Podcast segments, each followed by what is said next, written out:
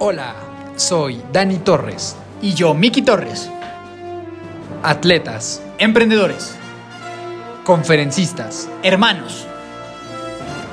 Creamos este espacio con la finalidad de aportarte conocimiento, valor y motivación.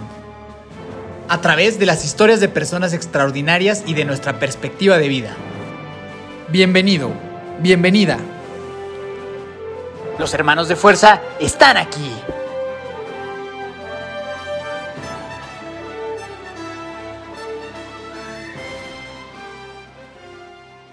Mi querida familia de fuerza, ¿cómo están todos? ¿Cómo están todas? Dani Torres, sumamente contento de estar con ustedes un lunes más, con una historia verdaderamente espectacular. Antes de presentar al increíble invitado que tenemos el día de hoy, Miki, por favor, saluda a toda la familia que hoy, que sale este episodio, estamos festejando tu aniversario 31. Entonces estamos todos muy contentos también festejando el cumpleaños del hermano de fuerza mayor. Entonces, por favor, saluda a todos y a todas.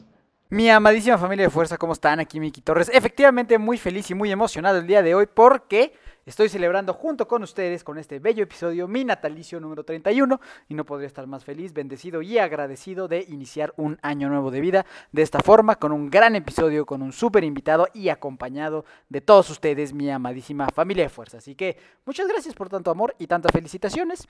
Así que, eh, pues bueno, eh, mi querido Dani, sin más para el momento, por favor, preséntanos a este gran personaje que tenemos el día de hoy. Efectivamente, en esta ocasión tuvimos la oportunidad y el honor de platicar con René Martínez. René es un emprendedor y nadador de ultramaratón. Ha cruzado el Canal de la Mancha con 33.7 kilómetros, ubicado entre Francia e Inglaterra. El Canal de Catalina con 32.5 kilómetros, ubicado en la costa de California. La isla de Manhattan con 48.5 kilómetros, ubicado en Nueva York. Y recientemente el Canal de Molokai. Todas estas extraordinarias hazañas las ha conquistado utilizando únicamente una gorra de natación, unos gogles y mucho bloqueador. En el episodio del día de hoy hablamos principalmente de qué se siente tener un tiburón de más de 6 metros enfrente de ti, cómo prepararte física y mentalmente para ultramaratones de aguas abiertas y de cómo mantener un balance entre tus logros personales, la familia y el trabajo. Verdaderamente es una conversación que no te quieres perder. René es una persona extraordinaria que sin duda te va a dejar muchísimos, pero muchísimos aprendizajes. Sin más, te dejo con esta épica conversación con René Martínez. Mi estimado René Martínez, ¿cómo estás, hermano? Bienvenido a Hermanos de Fuerza. ¿Cómo estás el día de hoy?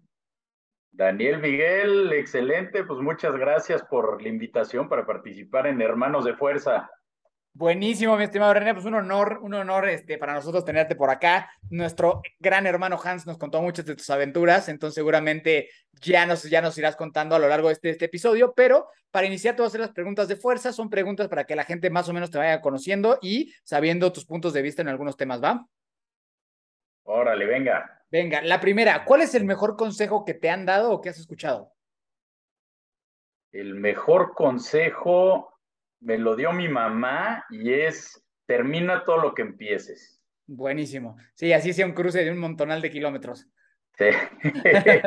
Eh, y, y, ahora lo contrario, ¿el peor que, han dado, que te han dado o que has escuchado? El peor, yo creo que el peor que me han dado fue un profesor de una universidad que, que me dijo que yo no servía para la carrera que estaba estudiando.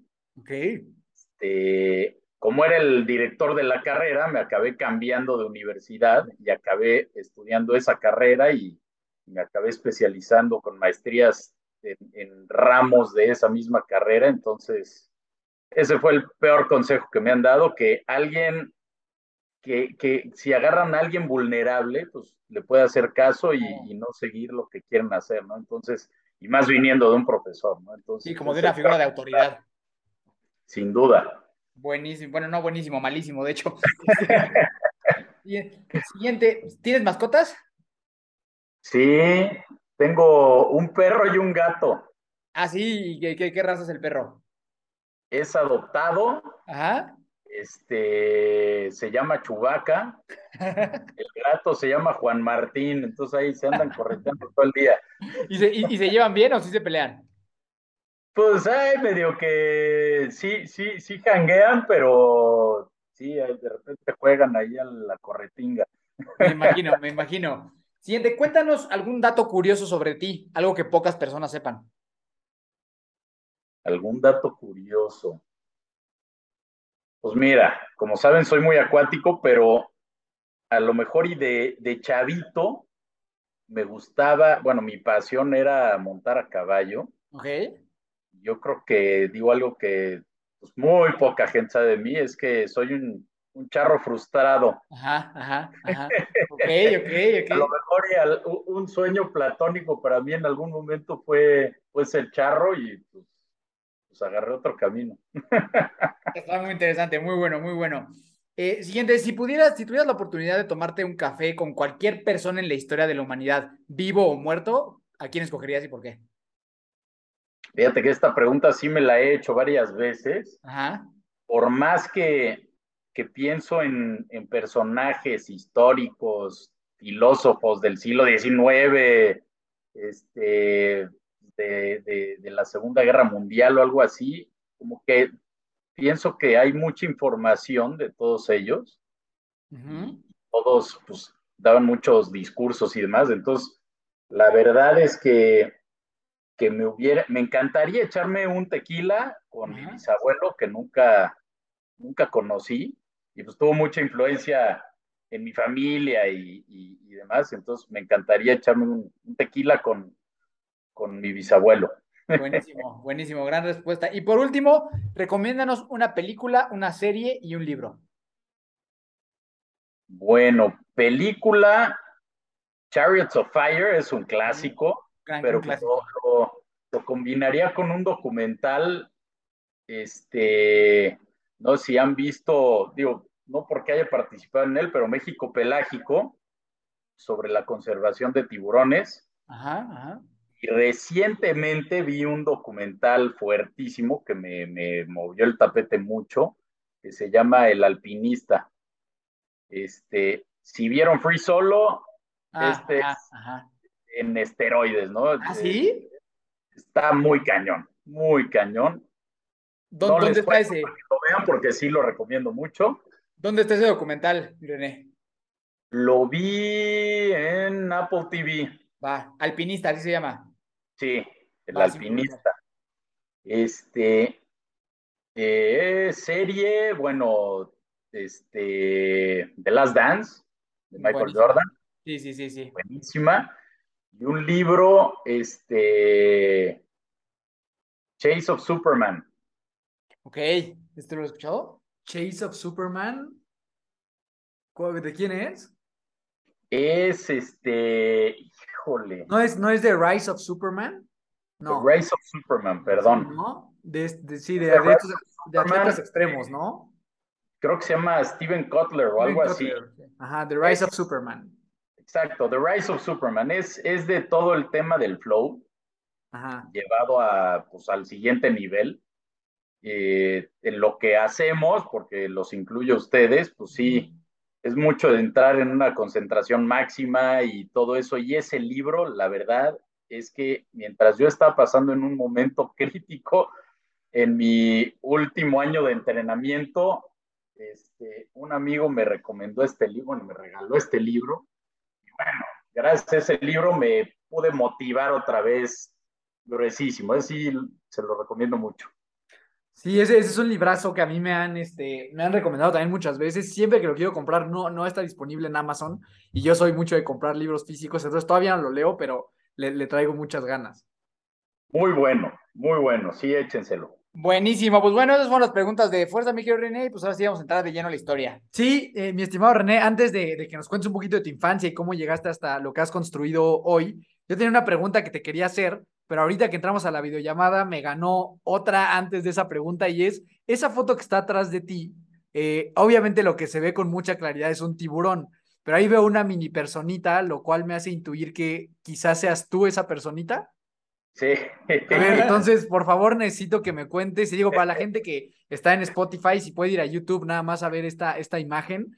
eh, Cuéntame qué hay detrás de esa foto porque me parece una locura. Yo creo que sería de los escenarios de, de, mayor miedo para cualquier persona en la humanidad. Para la gente que nos sigue escuchando, se ve un tiburón, no sé si es tiburón blanco, este, que está enorme, no sé ni cuánto mida eso, y se ve un minibusito ahí encarando al tiburón y ese minibusito es René. Este, ándale ahí justamente. No, qué locura. Sí. Es una locura eso. Entonces, por favor, René, cuéntame eh, un poquito qué fue esa experiencia, dónde fue, qué sentiste, cómo estuvo.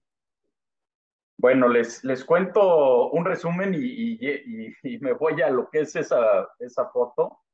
Este, desde chavito con mis amigos nos la vivíamos pues, en el mar, ¿no? Este, eh, nos encantaba la buceada, la arponeada, eh, exploramos todas las playas de México.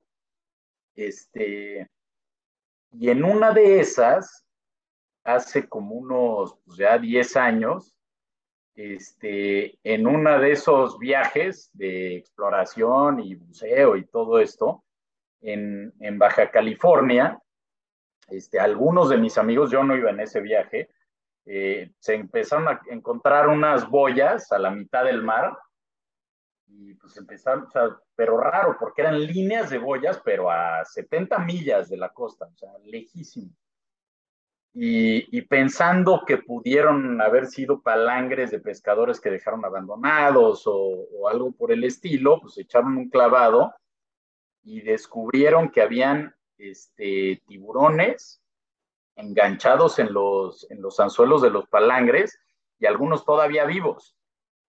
Este, entonces, pero, pero cientos y cientos. O sea, eran kilómetros de, de líneas de boyas y, y, bueno, pues se pusieron a investigar de qué estaba pasando. Este lugar en México es de los lugares, digo, el lugar en México en donde hay más pesca de tiburón. Y México resulta que es de los lugares en el mundo en donde más sobrepesca de tiburón hay.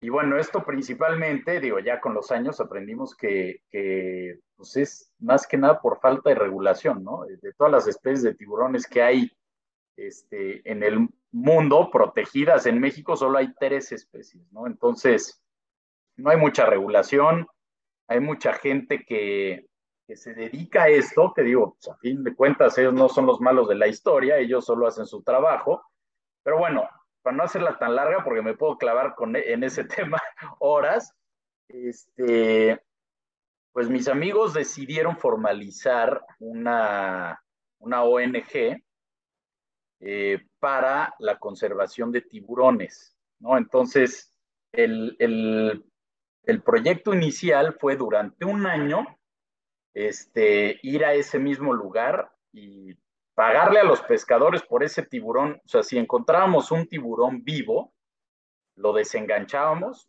lo documentábamos y, este, y lo, pues, lo, posteábamos y lo compartíamos a mucha gente para generar conciencia, ¿no? Eh, el reto ahí o, o, el objetivo era liberar alrededor de 100 tiburones en un año. En ese año que estuvimos yendo prácticamente todos los meses a Bahía, de Bahía Magdalena, nos empezamos a encontrar con una cantidad de vida eh, impresionante. O sea, tiburones sueltos, ballenas, este, marlin, peces vela, unos baitballs que traían delfín, este, atunes gigantes, hasta orcas. Este, y bueno, todo eso lo empezamos a documentar. Y, pues una cosa llevó la otra y esto dio eh, inicio a un nuevo proyecto justo de, de armar un documental que es el, el, que les recomendé, se llama México Pelágico y trata de, pues de, de toda la biodiversidad marina que hay en México, en todos los litorales, pero también en un proyecto de cómo desarrollar una alternativa este, a los pescadores específicamente de Bahía Magdalena a la pesca de tiburones, ¿no? Y esto era pues muy enfocado a la parte de turismo, este, con tiburones, con ballenas, este, y, y, pues haciéndoles ver que un tiburón vale más vivo que muerto, ¿no? Llevando gente a nadar con tiburones les dejaba no 20, 30 o 40 veces más que vender un solo tiburón, ¿no? Entonces, pues ese proyecto fue tan exitoso que ahorita ves por todos lados posteado gente que va allá a Magdalena a nadar con los, y a, tomarle fotos a los marlins y a los tiburones y, la verdad, este, buenísimo. Entonces, esta foto me la tomó un, brother, brother mío que se llama Rodrigo Frisione en, este, en una expedición en, Guadalupe, eh, haciendo grabaciones para este documental. Entonces, pues sí, no, no, no es común ver a alguien afuera de la jaula en un, Ajá, exacto.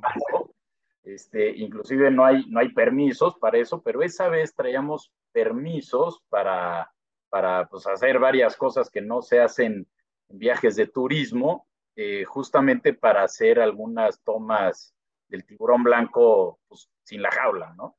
Pero ¿y cómo fue? O sea, tú o sea, ustedes iban arriba en la lancha, lo viste y dijiste, ah, pues es buena idea, me voy a aventar, ¿o qué? No, o sea, no, no es tanto así. O sea, vaya, digo, Isla Guadalupe está plagado, infestado de tiburón blanco.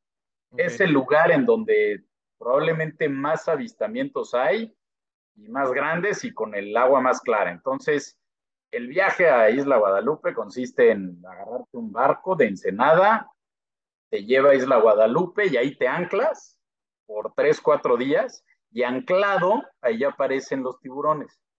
Entonces, ya que aparecen, ahí ya te echas el clavado. Y oye, ¿y, qué tan imponente es ver a ese animalote, esa bestia así tan cerca como tú la viste? Mire, es impresionante. La verdad es que, digo, ya, ya, para, para hacer esto, pues sí necesitas tener algo de, experiencia y sentirte muy tranquilo en el mar y buceando y demás. Este, pero bueno, te, te, platico de las primeras veces que, que nadé con tiburones. Lejos de tener miedo, o sea, les tienes más miedo afuera del agua que adentro. Adentro, realmente, digo, te das cuenta que eres muy torpe en el agua y que, o sea, toda la gente que, que, piensa que nadando rápido te vas a escapar de un tiburón, así no pasa.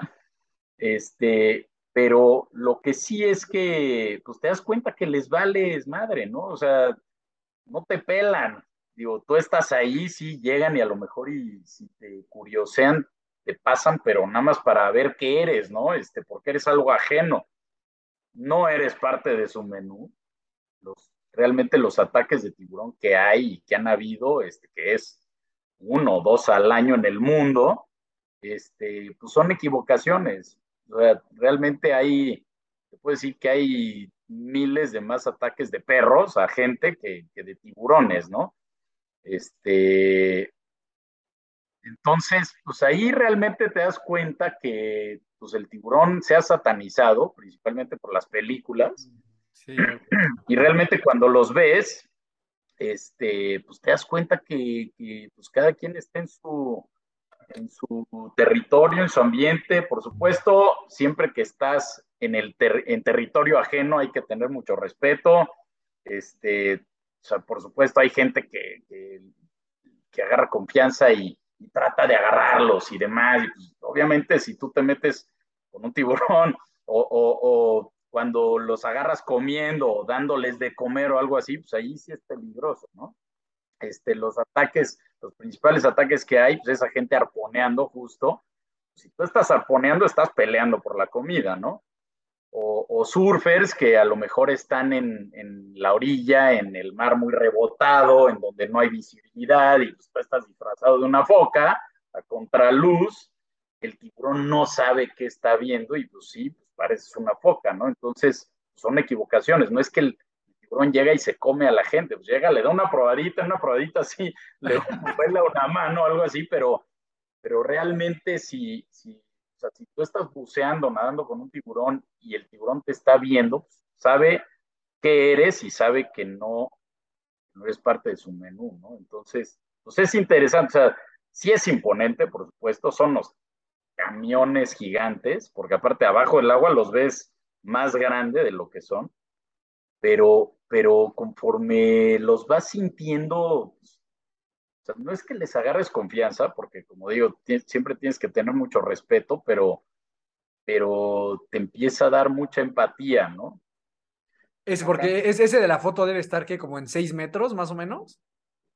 Sí, sí, esa era una hembra gigante, gigante. Sí, se ve. Estaba ¿no? enorme. Está impresionante. Yo no me imagino ese momento en el que o sea, estás abajo y ves, y ves venir una criatura de esas. Está, o sea, está impresionante. Y ahora, ahora sí, René, quería preguntarte algo para poner en contexto un poquito a, a- a la gente, ahorita que entremos ya a tu historia.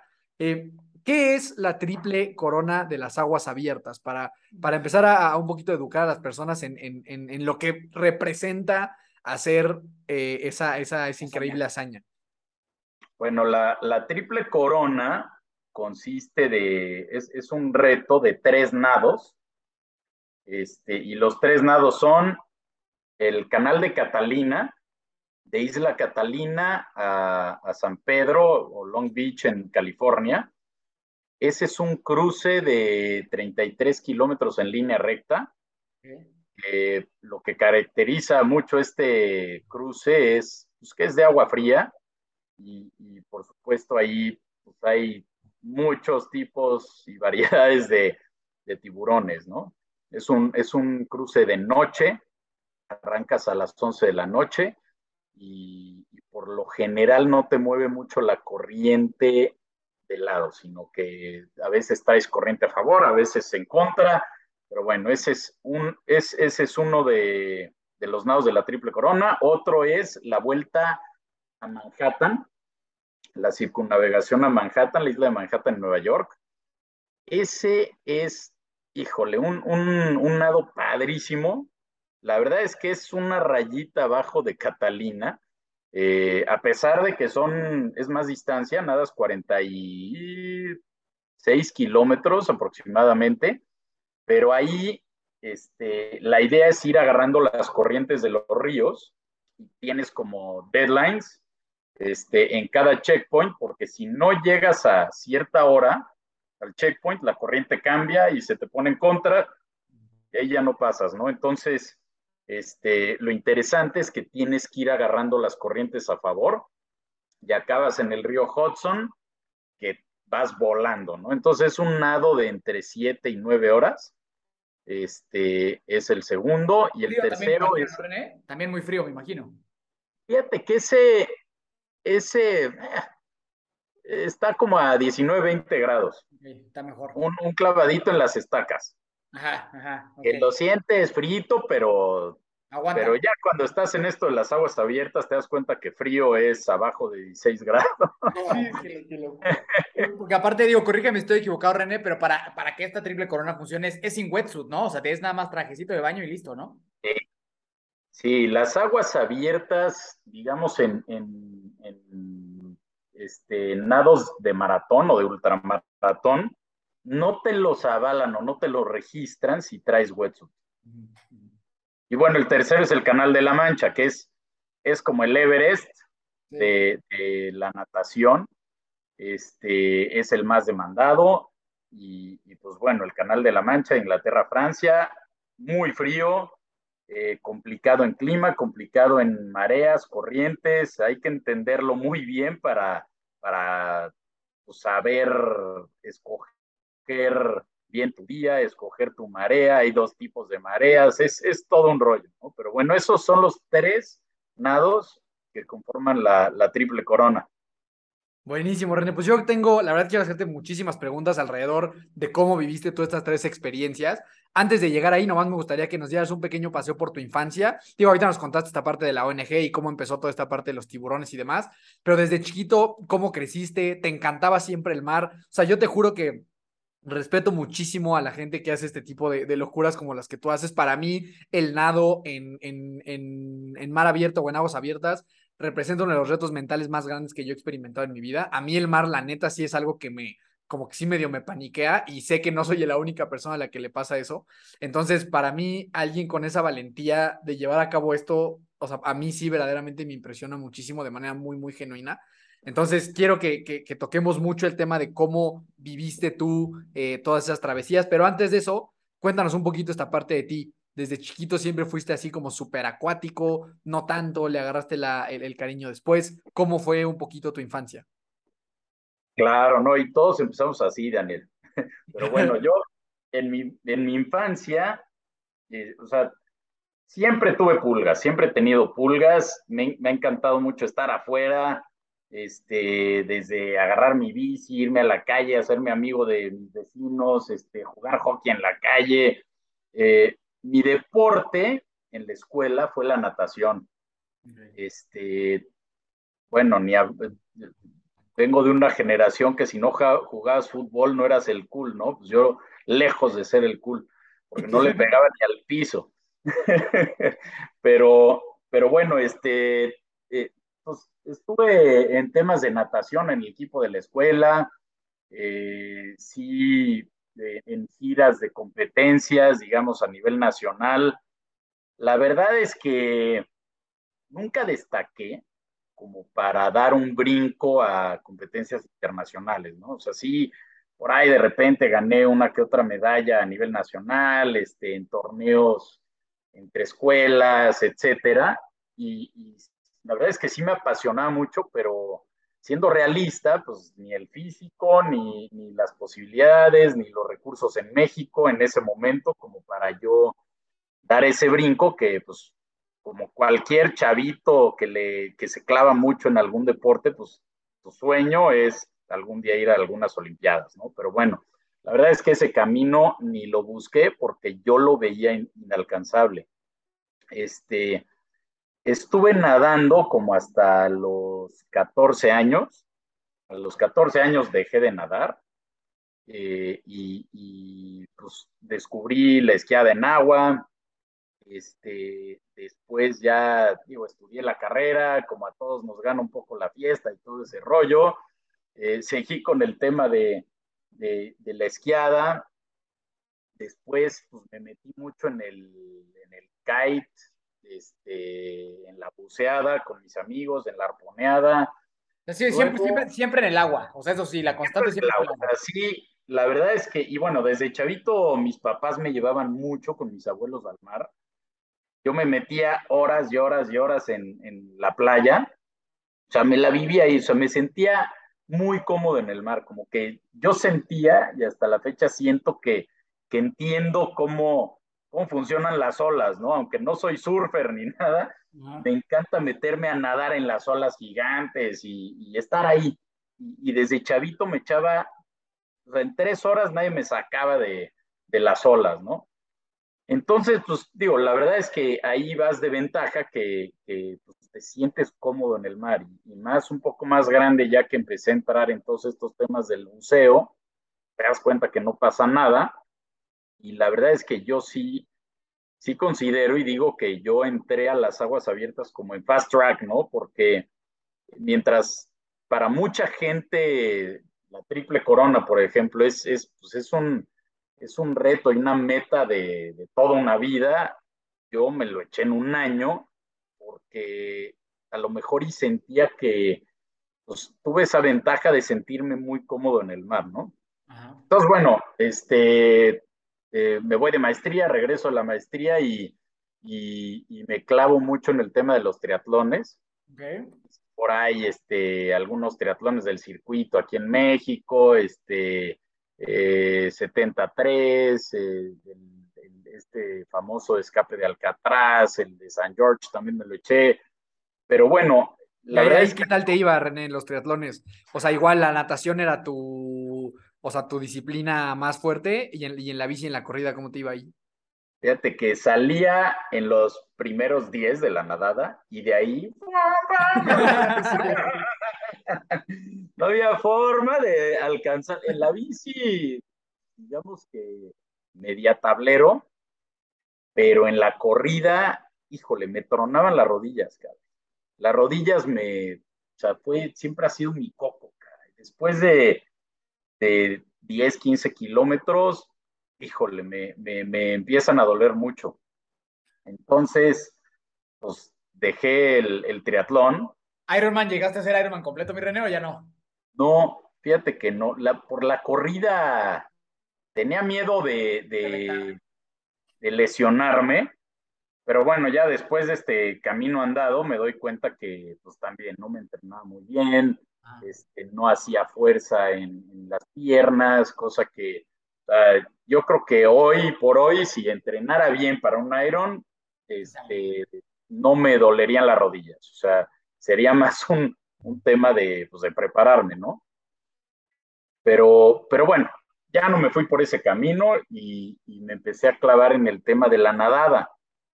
Eh, como que me dieron muchas ganas de retomar pues, todo este tema de la nadada, con esto que me encanta el mar y todo, eh, supe del cruce de, de, Cancún a Isla Mujeres, es, pues, digamos que el más famoso aquí en México, son 10 kilómetros, lo interesante pues es que es de, de de la costa de Cancún a una isla, entonces un cruce como tal. Lo hacen más de dos mil personas y este y pues es la distancia eh, como, como un maratón corriendo, el maratón nadando son 10 kilómetros. Entonces dije, ah, pues me voy a echar un maratón, pero nadando. Y, y pensando, digo yo de atascado, agarré y dije, es más, pues si, si hago ese, voy a cruzar el canal de la Mancha, ¿no? Yo no sabía ni qué era nadar más de 5 kilómetros en ese momento.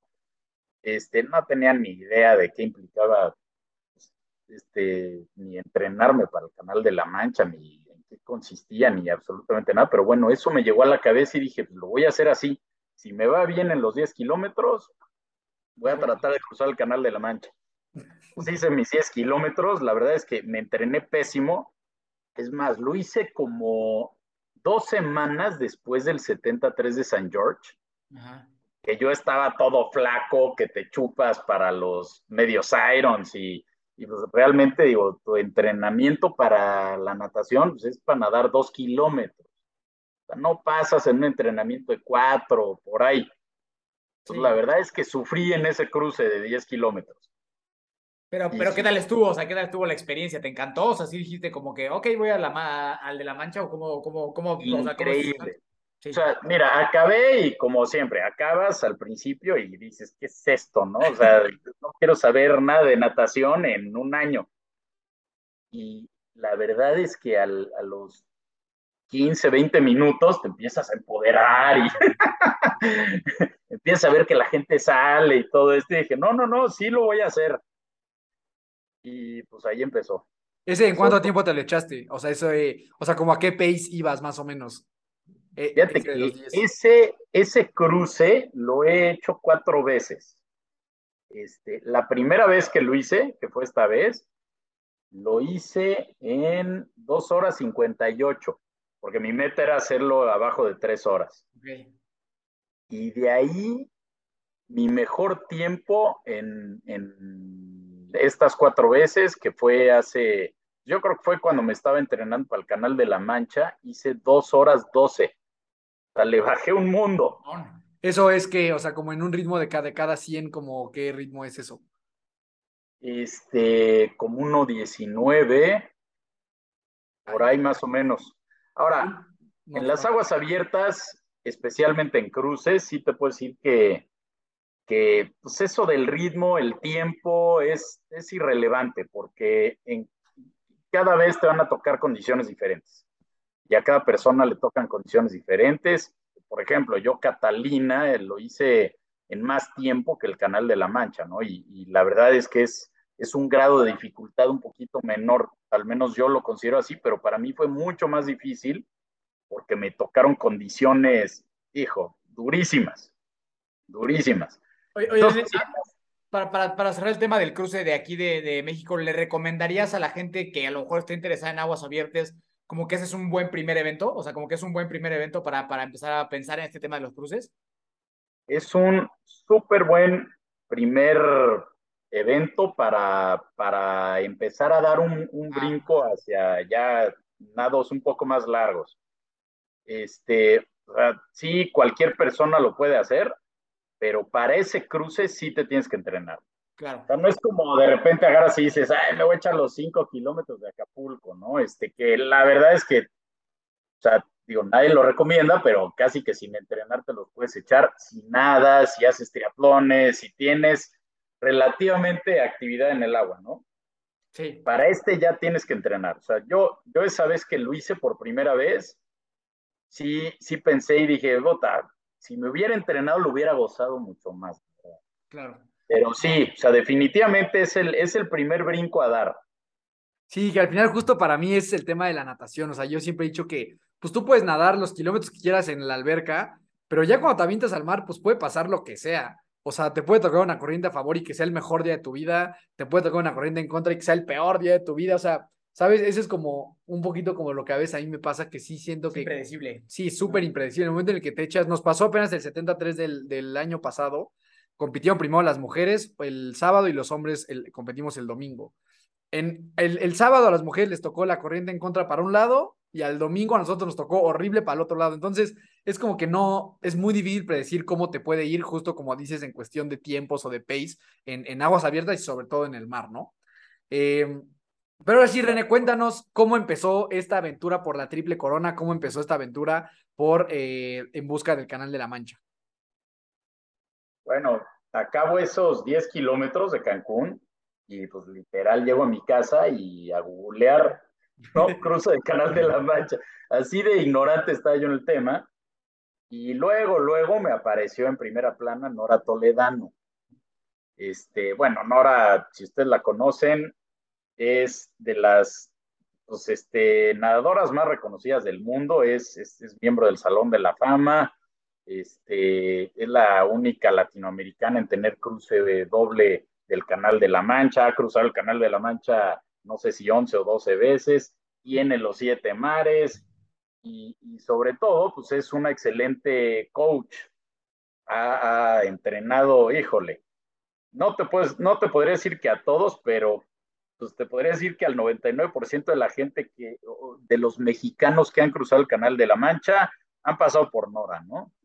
Entonces, este, contacté a Nora, pues por Google conseguí su correo, le mandé un correo, me contestó, este, y pues yo así de, oye, pues soy René, este, desconocido del mundo de la natación, porque aparte del mundo de la natación todo mundo se, se conoce y como se imaginarán, pues ya la gente sabe quiénes son los, los candidatos a algún cruce de este tipo, o sea, gente pues conocida que lleva muchos años en la natación, en las aguas abiertas, etcétera, pues yo era un don nadie, ¿no? Y sigo siendo, pero, pero en ese entonces, en el mundo de la natación más.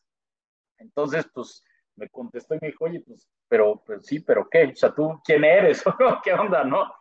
Yo, no, pues este, pues soy alguien con muchas ganas, ¿no? Y, digo, sin nada, no, no te preocupes, no soy alguien que ya, ya nadé 10 kilómetros, no sé qué. Entonces agarró y me dijo, ¿sabes qué? Antes que nada, lee mi libro y, y luego platicamos, ¿no? Este, leí su libro, me lo devoré en dos días, que por cierto es otro libro que, que recomiendo. Este, ay, pero se llama, híjole, ahorita se me fue el nombre, pero a, a cada brazada, a, a, cada brazada, el azul interminable o algo así. Okay. Lo escribe junto con Toño Argüelles. Ah. Muy bueno.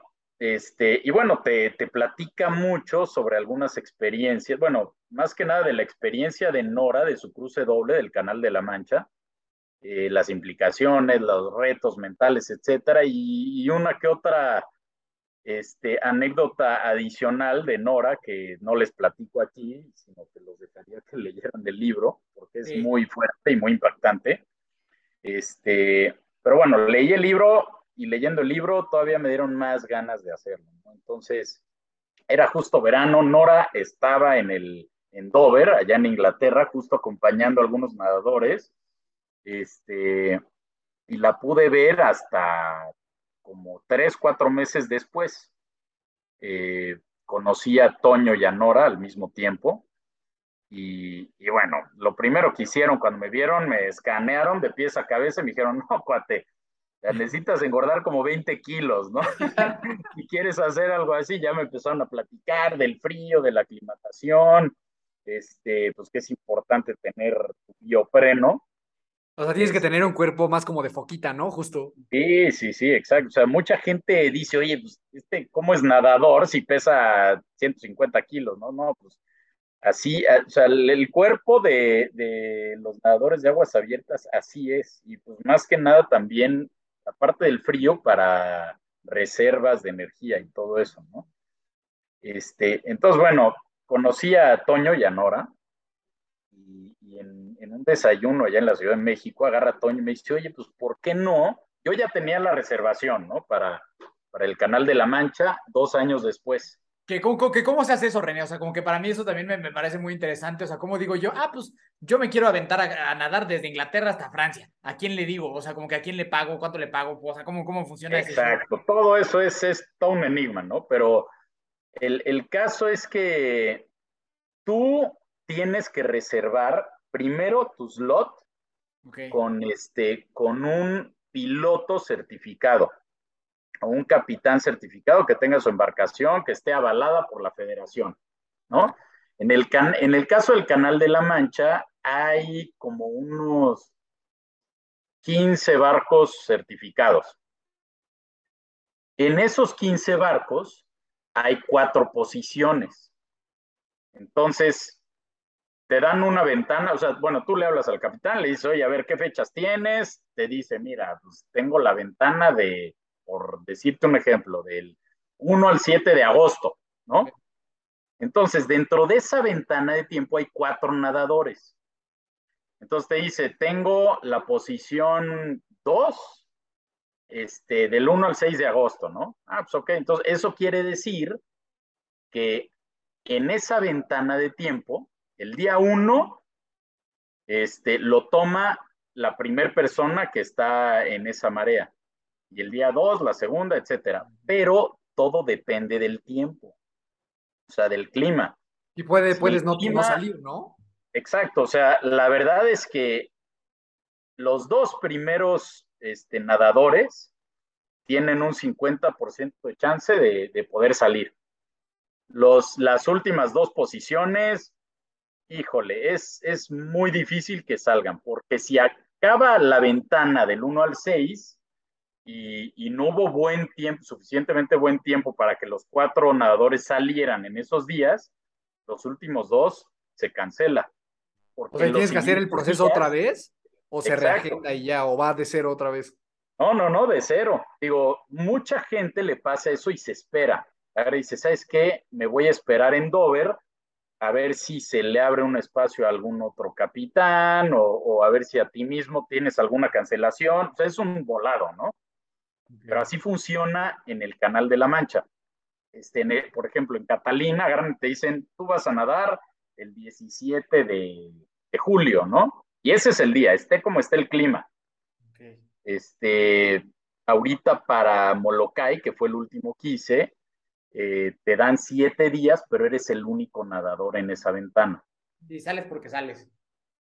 Pues no creas. o sea, pero sí tienes más posibilidades, ¿no? Por lo menos tienes más chance, pero en el ejemplo de Molokai es así porque, por ejemplo, yo cuando estuve allá había una persona que llevaba tres, cuatro semanas esperando allá, ¿no? Entonces, pues es complicado. Entonces, bueno, reservas con el piloto, por lo general hay lugar, o bueno, en, cuando yo lo hice había lugar a, dos años. O sea, es muy complicado conseguir una primera o segunda posición de un año para el otro. Entonces, bueno, reservé a dos años, este, y bueno, pagas algunos fees con la federación, etcétera, y seis meses antes de, del nado, tienes que hacer una nadada de calificación eh, con un observador, pues digamos, no oficial, pero conocido por, por alguien de la Federación de, del Canal de la Mancha, que te avale un nado de seis horas abajo de 16 grados. Okay. Entonces ya si tienes tú tu nado de calificación, ya estás. O sea, ya ese es donde tú quieras? O sea, ese nado puede ser donde tú quieras o hay como... En donde tú quieras, en aguas abiertas, a 16 grados. abajo de 16 grados, mínimo 6 horas. Ok. ¿Y dónde te No, entonces, exacto. Entonces, ya que tienes eso, pues ya estás listo para, para ese slot, ¿no? ¿Y dónde, dónde te aventaste tú ese nado calificatorio? híjole, ese nado ha sido los nados que más he sufrido en mi vida y estuve a, yo creo que es la vez que más cerca he estado de tirar la toalla en, en algún lado. Lo hice en San Diego. Este, el agua estaba a 14 grados, que a partir de 17, un grado para abajo es abismal, ¿no? O sea, de 16 a 14 grados es, es abismal, y más tanto tiempo, ¿no? Entonces, estaba a 14 grados, pero lo que me pasó ahí fue que me mareé. Me mareé a la hora de que entré y empecé a vomitar y no paré de vomitar en las siguientes cinco horas. O sea, me deshidraté. La verdad es que sí pensé en, en pues, pero en tirar la toalla, pero dije, a ver, o sea, si tiro la toalla aquí, este, que son seis horas, pues, o sea, ni para qué trato el canal de la mancha, o sea, para qué me echo el papelazo y el show, este, si no puedo con seis horas, ¿no? Entonces, pues así, o sea, en ese momento se convierte en una batalla mental. Ya, aquí, eh, en esta ya estabas con Nora. Ahí ya estaba con Nora, o sea, con Nora empecé a, ah, bueno, les platicaba, este, justo cuando los conozco, pues los conocí justo para hacerle mi pitch a Nora de, de que me aceptara como alumno, ¿no? eh, total, ya platico con Toño y con Nora. Este, Toño ahí me, me dio un empujoncito, la verdad. Este, me dijo, oye, pues en tu preparación para el Canal de la Mancha, que es dentro de, dentro de dos años, el siguiente verano, échate Catalina. Yo, ah, pues digo, no sé ni qué es Catalina, ¿no? Yo ni sabía que era Catalina, pero si tú dices, o sea, yo voy a hacer lo que ustedes me digan que hagan, ¿no? Si tú dices que debería ser Catalina, pues lo hago. Sí, no, sería un gran entrenador. Y yo, yo nada más veía que Nora se quedaba callada, ¿no? Así como. este cuate lo máximo que ha nadado es los 10 kilómetros de Cancún a isla, ¿no?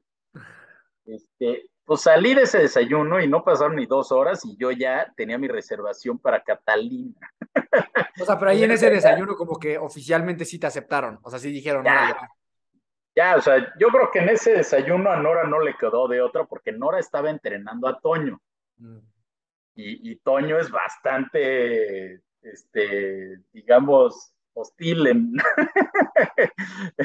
como para, para decir, ¿no? Entonces le dijo, Nora, pues bueno, casi que tú vas a entrenar a René, a Nora ya no le quedó de otra, y, y, pues me dijo, pues reserva, reserva Catalina. Entonces ya reservé Catalina, y pues ahí ya mi, mi objetivo se convirtió en Catalina, en, de ahí faltaban como unos 10, 11 meses para Catalina. Entonces, pues bueno, pues fue de ceros, empezarme a aclimatar, empezar a, ganar peso, este, pues ahí ya es cuando se empieza a convertir mucho en un entrenamiento y en un reto mental, porque el físico, pues como ustedes saben, a los tres, cuatro meses de estar entrenando, sientes que ya estás listo para el Iron, ¿no? Pero realmente lo que tienes que seguir, lo que tienes que seguir chambeando es en la cabeza. ¿Y ahí qué hacías? O sea, para ese entrenamiento mental, ¿Qué, qué, qué hacías? ¿Cuáles, qué, qué, hacks podrías compartir? ¿Cómo funcionaba? Porque, a ver, entiendo, obviamente, seguro pasabas mil horas en la alberca y de repente algo de, de aguas abiertas y demás, pero en la cabeza, ¿qué, ¿qué, técnicas utilizabas? ¿Qué tipo de entrenamiento usabas para poder eh, llevar este tipo de, de, entrenamientos? Fíjate que mi, mi, mi preparación mental fue, fue circunstancial y, y yo creo sinceramente que, que, es mi fortaleza. O sea, si, si en algo yo podría ser bueno es en la parte mental. A mí la parte física me juega chueco, de repente me lastimo y, mm. y ah, esa parte me, me, cuesta mucho trabajo, pero la mental, fíjate que sí, por supuesto, hay psicólogos de, del deporte muy buenos, este, y, pues sí, digo, a la gente que hace estas cosas, yo sí le recomendaría ir a ver un psicólogo del deporte, pero en mi caso, como que el camino a Catalina fue tan duro y tan difícil, este, o sea, nadé en las peores condiciones. Y, y, fue, pues, de mala, pero buena suerte. O sea, porque mucha gente, pues, va y le tocan sus seis horas y pues, le toca el mar como espejo, le toca 16 grados exactamente, y dices, bueno, o sea, ¿no? A mí fue todo lo contrario, o sea, desde mis seis horas, luego, todo, digo, ahí no paró mi entrenamiento, ¿no? Tuve que hacer siete y ocho horas también. Me tocó en Acapulco con el mar movidísimo, lleno de aguamalas, me volví a marear, me picaron todas las aguamalas del mundo. Entonces, algo que me dijo Nora, o sea, yo soy un súper buen alumno. O sea, yo, yo le dije, a ver, Nora, tú a mí no me vas a estar correteando. Yo, si hay alguien que quiere hacer y completar esto, soy yo. No necesito que tú me estés correteando, lo que sí necesito es que me digas qué hacer y que me coaches, ¿no? O sea, dime con, con punto y coma qué es lo que tengo que hacer. Y en ese momento, Nora me dijo, a ver, o sea, tú, tu entrenamiento, tu, tu porcentaje de éxito va ligado directamente a tu porcentaje de cumplimiento de tus entrenamientos, ¿no? Entonces, o sea, no pasa nada. Si tú faltas un entrenamiento, o sea, como un tanque de gasolina, ¿no? Si está lleno, pues bájale una rayita. Y si te faltas dos, bájale dos, tres rayitas. Si, si tu entrenamiento de siete horas no lo acabas, pues bájale otra rayita. Y esa va a ser tu probabilidad de éxito, de lograr el canal de la mancha. Entonces, puta, eso se me metió a la cabeza. Y o sea, muchas veces estaba con entrenamientos de cinco kilómetros en la alberca. Y no es broma, me faltaban 500 metros y decía, puta, o sea, ¿sabes qué? que la verdad es que esos 500 metros no me hubieran sumado en lo absoluto físicamente, ni de condición ni nada, pero mentalmente me hicieron la cabeza de piedra. O sea, jamás este, dejé de hacer un solo metro. Y, y pues sí, digo, por supuesto, habían veces que no podía nadar por cualquier cosa y si no podía nadar, al día siguiente me echaba doble. O sea, si tenía que nadar 7 kilómetros, nadaba 14 y ni modo, ¿no? Esa parte fue la que a mí mentalmente me, me forjó y me hizo de, de, piedra, ¿no? ¿Y por qué lo querías tanto? ¿Por qué deseabas tanto este cruce? Porque, eh, o sea, ¿qué había detrás? ¿Qué se iba a llenar en ti una vez que lo cruzaras? ¿Por qué tenías un deseo tan vibrante de poderlo conseguir? Pues, no sé, fíjate, o sea, como que digo, 100% te puedo decir que era una motivación intrínseca, era, era una motivación para yo mismo, eh, pues comprobarme a mí mismo que puedo hacer algo de ese calibre, ¿no? Este, y, confiar en mí, pero, pero fíjate que mucho de lo que yo quería era como aprender sobre los límites del cuerpo. O sea, como que, no sé, digo, ya filosofando y reflexionando un poco y demás, este, de repente ahí agarras y dices, oye, pues, este, pues de, un día para el otro te abres y cierras los ojos y te das cuenta y ya tienes 50, 60 años y ya no puedes hacer cosas como cuando tenías 20, ¿no? y, como pasan los años te vas dando cuenta que, hijo, te rompes un hueso y ya en recuperarte ya te cuesta mucho más trabajo, ¿no? Entonces, pues yo en ese entonces tenía 36, 37 años y dije, oye, pues ahorita estoy en mi prime, ahorita es la única oportunidad que voy a tener en mi vida de poder tener mi cuerpo a tal nivel que pueda yo pues, conocer mi cuerpo eh, a, un nivel máximo, ¿no? O sea, este, de repente me voy a morir y nunca voy a haber conocido esto, pues qué tristeza, ¿no? O sea, literal yo así pensaba, decía, oye, pues, o sea, no tanto como conocer los límites del cuerpo, pero sí, por lo menos una vez en mi vida, haber estado en una línea muy delgada entre que mi cuerpo pueda lograr algo, pues, por así decirlo, extraordinario, ¿no? Como es el Canal de la Mancha, ¿no? Entonces, la verdad es que esa era mi motivación. Mi motivación era conocer mi cuerpo, conocer qué es lo que yo podía hacer físicamente y pues ya que esté viejo, decir, oye, pues en algún momento yo pude hacer esto, ¿no? Hoy probablemente no, pero mi cuerpo dio para esto, ¿no? En, en su máxima expresión. Qué chingón. Este, y ahora sí cuéntanos, René, ¿cómo estuvo la experiencia del Canal de la Mancha? O sea, pasaste Catalina, entrenaste un montón, te fortaleciste mentalmente y llegó ese día que te dijeron, vas para el agua, compadre. Bueno, este, híjole. Bueno, de Catalina lo hago. Catalina fue durísimo. Catalina, híjole, fue mi prueba de fuego. La verdad es que me dio mucho frío. Me tocó el agua más fría de lo que yo pensé que iba a estar. Este, me tocaron viento de 18, 20 nudos, corriente en contra.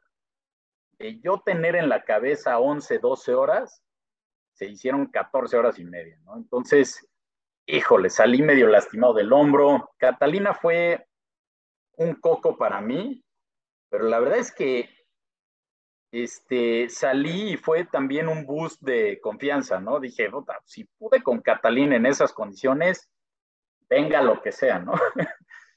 este, y bueno, terminando Catalina, en mis entrenamientos para el Canal de la Mancha, pues dije, bueno, pues ya si estoy en esto, en vez de echarme ocho horas en las estacas o en Alchichica o algo así, pues voy a hacer Manhattan. Ah, claro. y, ya, y ya termino la, la, triple corona con el canal. La verdad es que la triple corona yo ni por acá tenía de, de quererla hacer, pero pues una cosa me llevó a la otra. Entonces, bueno, digo, cabe señalar que lo difícil de, de Manhattan es agarrar lugar, porque es muy demandado, es un nado muy reconocido, pero al mismo tiempo no es tan difícil como alguno de estos canales, ¿no? Conseguí el slot, hice Manhattan, me fue muy bien. Y bueno, este, el canal, pues, es, es intimidante en todos los sentidos, ¿no? Eh, desde que llegas, llegas a una playa súper mística, llena de piedras y con nadadores, y hace frío, y, te empiezas a mezclar con los nadadores que están entrenando ahí en la playa de Dover y, pues, eh, te platican historias de éxito y historias de fracaso, los que están empezando, eh, esperando a su ventana, los que ya nadaron y les fue bien y los que les fue mal. Empieza a entrar ahí, empiezas a entrar como en el ambiente, ¿no? Eh, pero por el otro lado, pues empieza a entrar la preocupación del clima y, de si es que vas a tener la oportunidad de salir o no. La verdad es que yo tuve mucha suerte porque a diferencia de lo que es común, que es pues, que tres días estén malos y uno bueno, antes de mí hubieron como 10 días que estuvieron impecables. Salió el sol, el mar se calmó, entonces se adelantaron muchos, muchos, muchos nadadores. Entonces, este, mi, ventana, ya no me acuerdo qué día se empezaba, pero el caso es que me habló el, capitán un día antes y me dijo, oye, pues si estás listo y tienes a tu equipo listo, etcétera, este, pues adelantamos tu, nado para, para hoy, que fue dos días antes.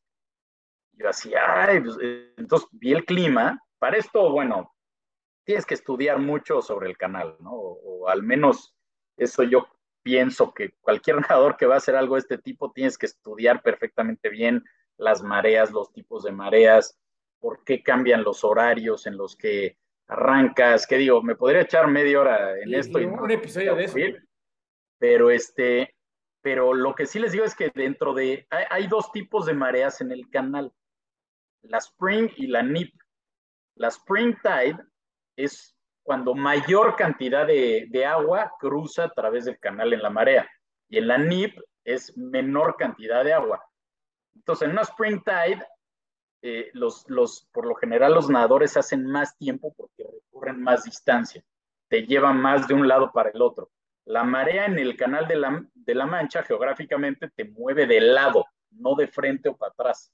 Entonces, por eso ven en las rutas del canal, por, por lo general ves como una S porque te mueve seis horas para un lado y a las seis horas cambia para el otro lado. Entonces, yo tenía mi slot para la Nip Tide, que es la más tranquila, y si adelantaba mi nado, pues ya me metía en una Spring Tide, que era pues más difícil, pero bueno, el clima se veía muy bueno. Entonces, platicando con Nora, definimos que pues que era la oportunidad, ¿no? y de dejarla pasar, probablemente ahí, cuando tú este, dejas pasar una oportunidad, ahí automáticamente el, eh, ya la prioridad la tiene el siguiente nadador. Entonces, pues o la tomas o la tomas, ¿no? Entonces, pues la tomé y, bueno, el canal, la verdad es que el canal para mí fue como la cereza del pastel. o sea, ¿Cómo se vive la, la noche antes? ¿Dormiste bien? ¿No dormiste? ¿Qué hay en tu cabeza? ¿Hay pura concentración? Eh, ¿cómo, cómo- qué, qué, qué, qué historia hay en tu, en tu mente en esos momentos? Fíjate que para el canal, híjole, llegué, llegué, o sea, por supuesto, estaba muy nervioso, muy, muy nervioso, pero más que nervioso, estaba ansioso. Porque ya fuera. De, pues, de si me iba a marear, si este, de llegar sin una gripita, de, ya sabes, este, yo ya quería empezar a nadar ya. Entonces, cuando ya me anuncian que el nado es en 10 horas, como que ahí, ahí yo me tranquilicé. O sea, dije, ya, o sea, de aquí a 10 horas no me voy a enfermar, o sea, ya estoy listo. La verdad es que sí caí como piedra unas cuatro horas de siesta, y ahí empezó como mi tema de, y, por eso me, me, me, identifico mucho con el libro este de Rise of Superman, porque, pues, cómo, cómo aplicas ciertos triggers para entrar en flow, ¿no? Y yo desde ahí ya estaba entrando en flow sin, sin quererlo hacer, ni, o sea, yo ni conocía el concepto de flow, ¿no? Pero como que llegué a un nivel de concentración desde ese punto que, que a lo mejor y de afuera me veían, sí, por supuesto, muy nervioso de que nadie me podía hablar, pero era más que nada que yo estaba dándole vueltas y visualizando, haciendo muchos ejercicios de visualización, de, de mis abastecimientos, de la noche, de cuando amanezca, o sea, como dividir mi nado en etapas, etcétera. Y, y, pues como que todo eso pasó en fast forward hasta en el momento en el que terminé, ¿no? O sea, entras como en un trance que, que sí se te hace eterno en el momento, pero de repente terminas y dices, puta, ¿en qué momento? O sea, me preparé dos años y ya, y esto, la verdad es que pues, lo que me dice es que llegué demasiado bien preparado para el Canal de la Mancha. O sea, llegué tan bien preparado que, pues digo, por supuesto pasé por varias crisis en el, en el cruce. Este, pasé por un banco de aguamalas terrible. De esa me te preguntar. Justo de esa y te me devoraron las aguamalas, este, y el, y el hombro lo traía muy lastimado desde Catalina. Entonces, mis últimas pues, cuatro horas del canal fueron terribles de dolor, pero ya es un dolor que, que, que no yo al menos no cuestionaba ese dolor como si fuera algo como para dejar de nadar y subirme o algo así, sino que nada más era pues tratar de canalizar esos dolores y llevarlos a otro lado, ¿no? Este, obviamente acabé en un quirófano, ¿no? Me deshice todos los ligamentos y todo, y, pues fue la consecuencia, pero, pero, hijo, el canal, yo creo que yo lo veo más como una cereza del pastel a, a algo así tan este, dramático, y porque la verdad es que a mí me fue muy bien. Sea, en el canal, digo, no, no les voy a decir que, que, fue fácil, fue muy difícil. Un cruce del Canal de la Mancha nunca es fácil, pero, pero la verdad es que llegué también entrenado que me fue muy bien. Pero esta experiencia es la que también tienes en como un mini documental, ¿no? Ahí en, en YouTube para que pues, lo pongamos aquí a la gente que lo puedan ir a sí, ver, que lo sí, vivan sí. así con viva imagen. Y, y en ese documental yo vi que al final se aventó Nora contigo y creo que es tu esposa, ¿no? La que también se aventó Los contigo. lunes, sí. A, a, a, terminar ahí contigo. Y me encantaría, justo que es antes de que empezáramos a, a, grabar, te preguntaba, ¿cuál ha sido el papel de tu esposa en todo esto, no? O sea, digo, eso está muy bonito porque acaba, acabas nadando con ella, pero ¿qué papel ha jugado eh, tu esposa en todas estas locuras y aventuras? Oh, fundamental. Yo creo que la, la mitad del mérito se lo lleva a ella. Sinceramente, o sea, es, es, es bien difícil, principalmente por, pues, por el tema de entrenamientos. Pues dejas, dejas de ser este, las cosas que haces juntos. Este, a ver, en resumen, te haces de hueva. Te haces una persona aburrida de hueva que todo gira alrededor de la nadada. Este, y más que nada cuando eres tan novato, ¿no? Ya que vas sacando experiencia, la verdad es que ahorita para Molokai ya, yo ya más o menos sabía un poco, este, pues no enojarme un día que no pudiera, este, entrenar, ¿no? Al principio, hijo, no saben el humor de un día que no podía entrenar porque teníamos una cena o ya, ya ustedes saben perfecto. Eh, entonces sí, Yosune la verdad es que me ha aguantado, pero lejos de, de solo aguantarme, ha, ha, entrado en el proceso, me ha acompañado a los, los, entrenamientos más importantes, en todos los cruces está en la lancha, este, se mete a kayakear, eh, o sea, siempre me ayuda en todo y ha sido mi apoyo. O sea, la verdad es que si no tienes esa luz verde de tu esposa full, pues ni lo disfrutas, no disfrutas el camino, ¿no? Y, ya llegas y mentalmente traes, traes un nicho ahí, ¿no? Entonces, la verdad es que sí, Yosune sí ha sido parte fundamental, y inclusive ahora de Molokai ella me lo regaló. y, y, justo, ¿cómo, ¿cómo se veía? O sea, porque aparte no solo estás casado, sino que también pues diriges ahí una, o sea, una empresa importante, de un tamaño considerable. Entonces, ¿cómo, ¿cómo es que tú, o sea, cómo se veía un día en tu vida normal? O sea, entrenabas en la mañana, entrenabas en la noche, ¿cuándo chambeabas? ¿Cuándo estabas con tu esposa? O sea, un miércoles en tu vida previo al Canal de la Mancha, ¿cómo lucía? Sí, pues sí, sí complicado, pero nada es imposible. Eh, la verdad es que sí, mi, mi trabajo es muy demandante, pero ahí es en donde yo digo, a ver, o sea, toda la gente que dice, no puedo hacer ejercicio porque no tengo tiempo y mi chamba y todo eso, a ver, este, todo se puede si tú quieres algo y quieres hacer algo, se puede. O sea, yo me levantaba a las 5 de la mañana, me iba a nadar dos horas. Si no podía nadar en la mañana, eh, me venía a trabajar temprano y este, pues a nadar a las 8 de la noche, de 8 a 10, 11 de la noche, ni modo, ¿no? Este, por supuesto, pues entre semanas sí, muy complicado el tema de, estar con mi familia y demás, con Diosune, pero pero bueno, pues este, ves la manera de cómo compensar esos tiempos, ¿no? Y tampoco te puedes hacer eh, alguien que lleve pues, una vida paralela con tu esposa y así, ¿no? Eh, o sea, eso es lógico, pero que se puede, se puede. ¿Llevabas algún, o sea, para alguien que, se, que le gustan las aguas abiertas o quiere preparar para algo así, ¿hay algún eh, deporte secundario? Es decir, o sea, nadabas e ibas al gimnasio, nadabas y medio corrías, o es nadar a full? Fíjate que para, para la triple corona, yo solo estuve nadando. Ahí sí fue pues, un poco por el tema de tiempo.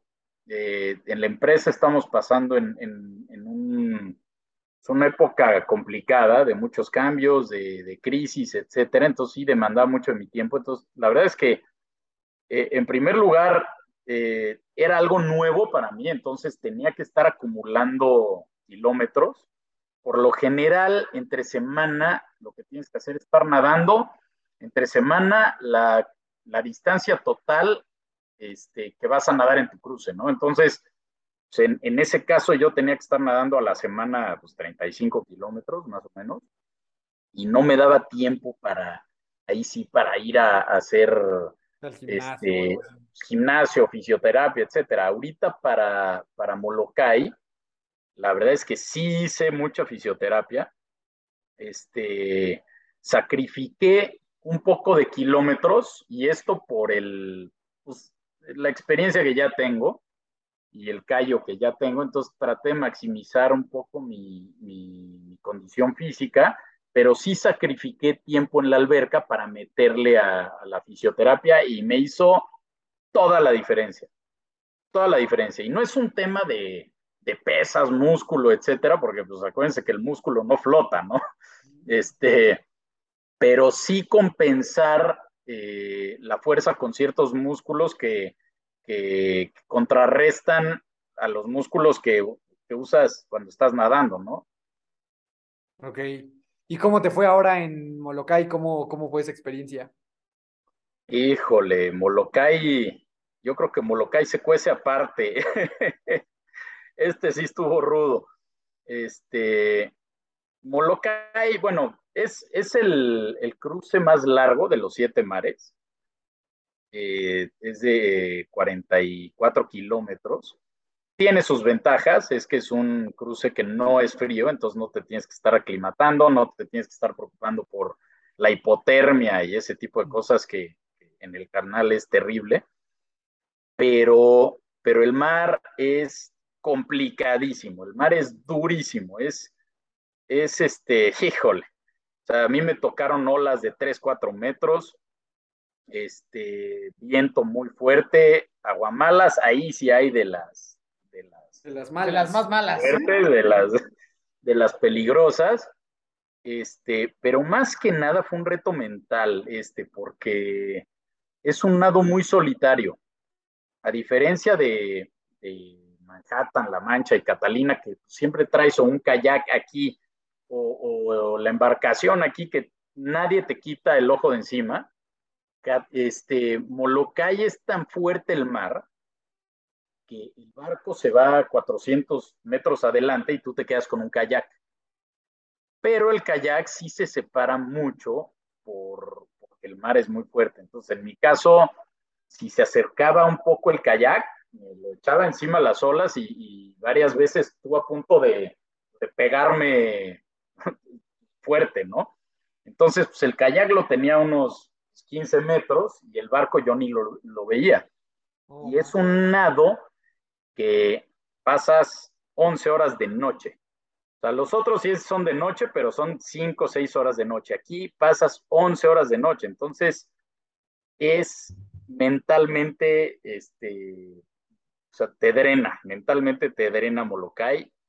Y yo en mi caso me empecé a marear en Molokai empecé a vomitar a la mitad del canal y con la experiencia que yo he tenido con vómitos, dije, o sea, yo cuando vomito no paro de vomitar durante 5 o 6 horas, ¿no?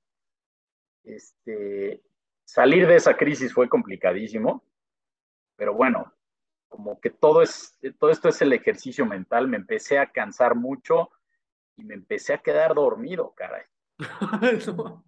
algo que yo pensé que nunca, o sea, que no había forma y habían muchos nadadores que me habían platicado, oye, Gota, yo me empecé a quedar dormido en el canal de la Mancha, ¿no? Y yo, ¿cómo? O sea, no hay forma, y más con el frío, ¿no? Pues aquí, por la fatiga, por la deshidratación, literal, estuve tres horas batallando durísimo con el sueño, cara. Entonces esto te empieza a hacer, pues, mucho tema mental de, de preocupación, ¿no? De, pues, imagínate, el barco está allá y el kayak como que no lo veo tan bien y si me quedo dormido, puta, me van a perder en, en 30 segundos, ¿no? Oye, ¿y esta, esta parte del vómito y demás es mientras nadas o te paras así como al barquito y todo eso?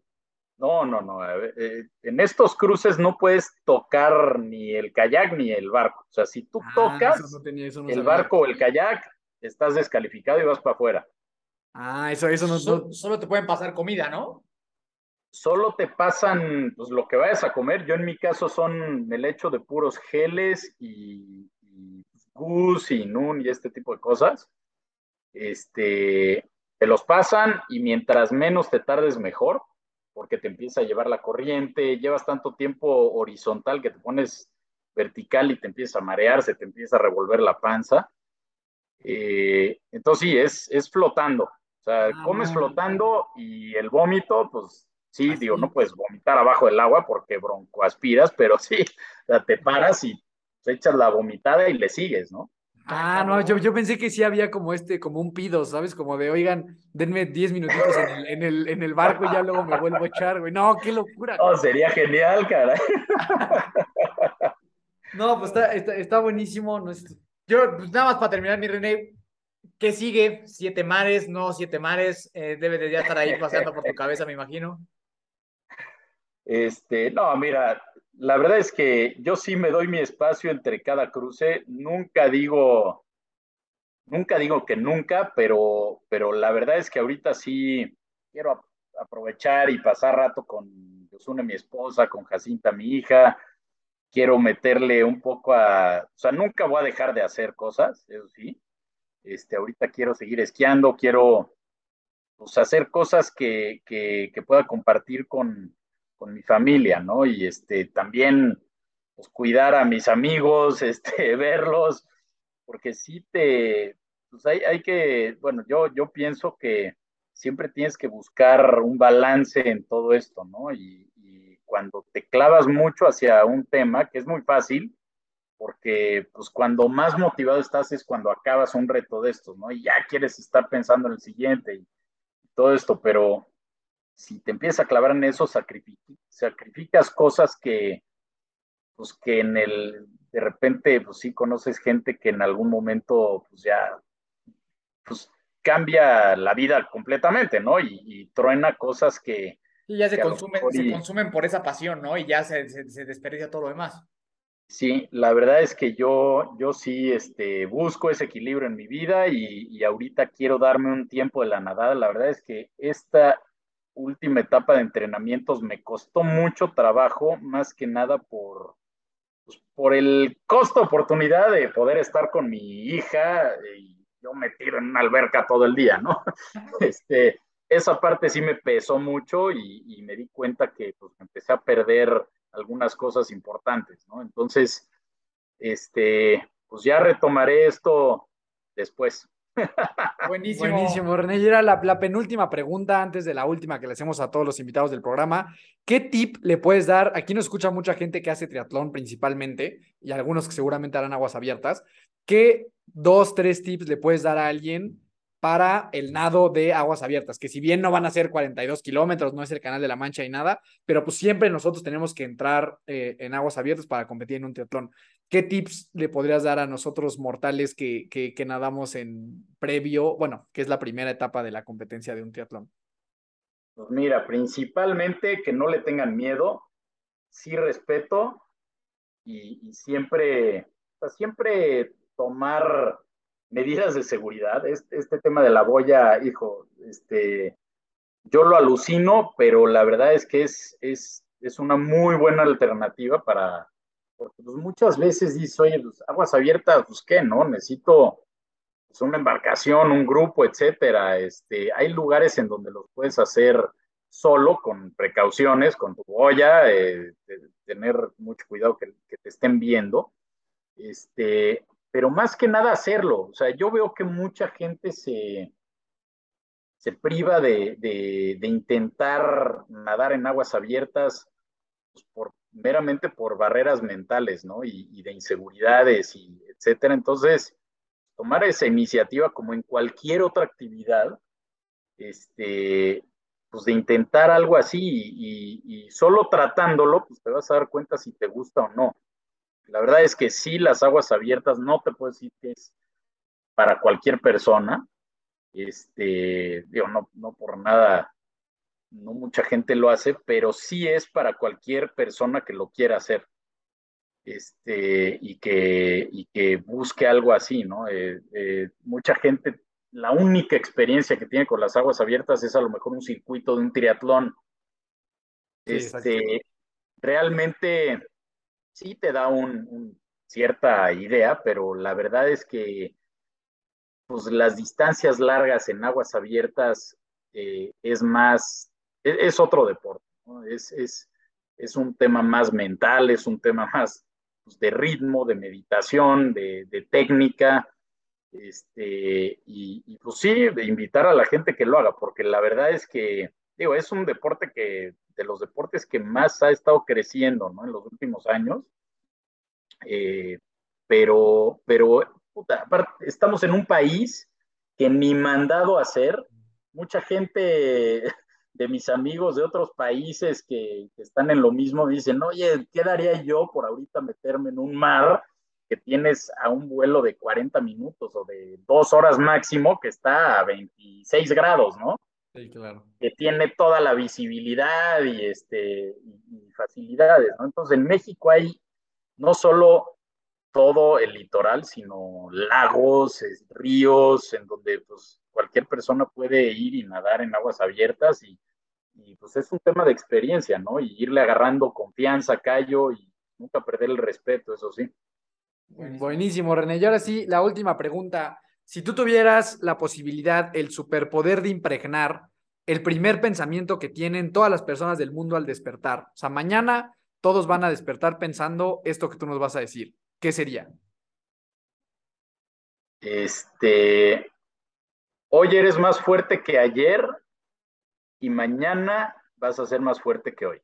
Ah, está muy chingón. Eso, buenísimo, Pues de verdad, mil gracias por haber estado con nosotros. ¿Dónde te puede seguir la gente? ¿Dónde te puede escribir? ¿Dónde te pueden buscar?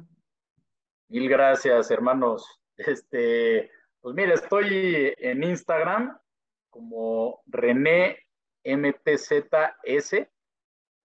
Y pues ahí, ahí lo que se les ofrezca, cualquier duda, cualquier pregunta, si alguien este, pues quiere preguntar de lugares en dónde, con quién, este, etcétera, la verdad es que eh, con mucho gusto les echo la mano y los dirijo con entrenadores y, lo que sea, ¿no? Está excelente eso. Buenísimo, René. Pues de verdad, mil, mil gracias por haber estado con nosotros. A mí me encuentras como Daniel Torres con dos O's en todas las redes sociales, sabías por haber. Y de verdad, René, mil, mil gracias. Estuvo, estuvo increíble. Yo me llevo mucho. Yo te voy a mandar un mensaje con algunas dudas en particular. Este, y pues nada, de verdad, gracias por haber estado con nosotros. Hombre, Daniel Miguel, qué gustazo. Abrazo, mi estimado René. También abrazo a mi querido Hans, que fue el que nos puso en contacto contigo. Eh, gracias, Hans. Abrazo al Hans. Este, y gracias, mi René. Abrazo hasta donde estás. A ti que nos escuchaste también te agradecemos un montón. A mí me encuentras como Miki Torres C. Nos buscas, encuentras y escuchas como hermanos de fuerza en todas las plataformas, redes sociales que existan, habidas y por haber. Y nada, nos vemos a la siguiente. Recuerda siempre que nunca te rindas y la buena suerte te encontrará.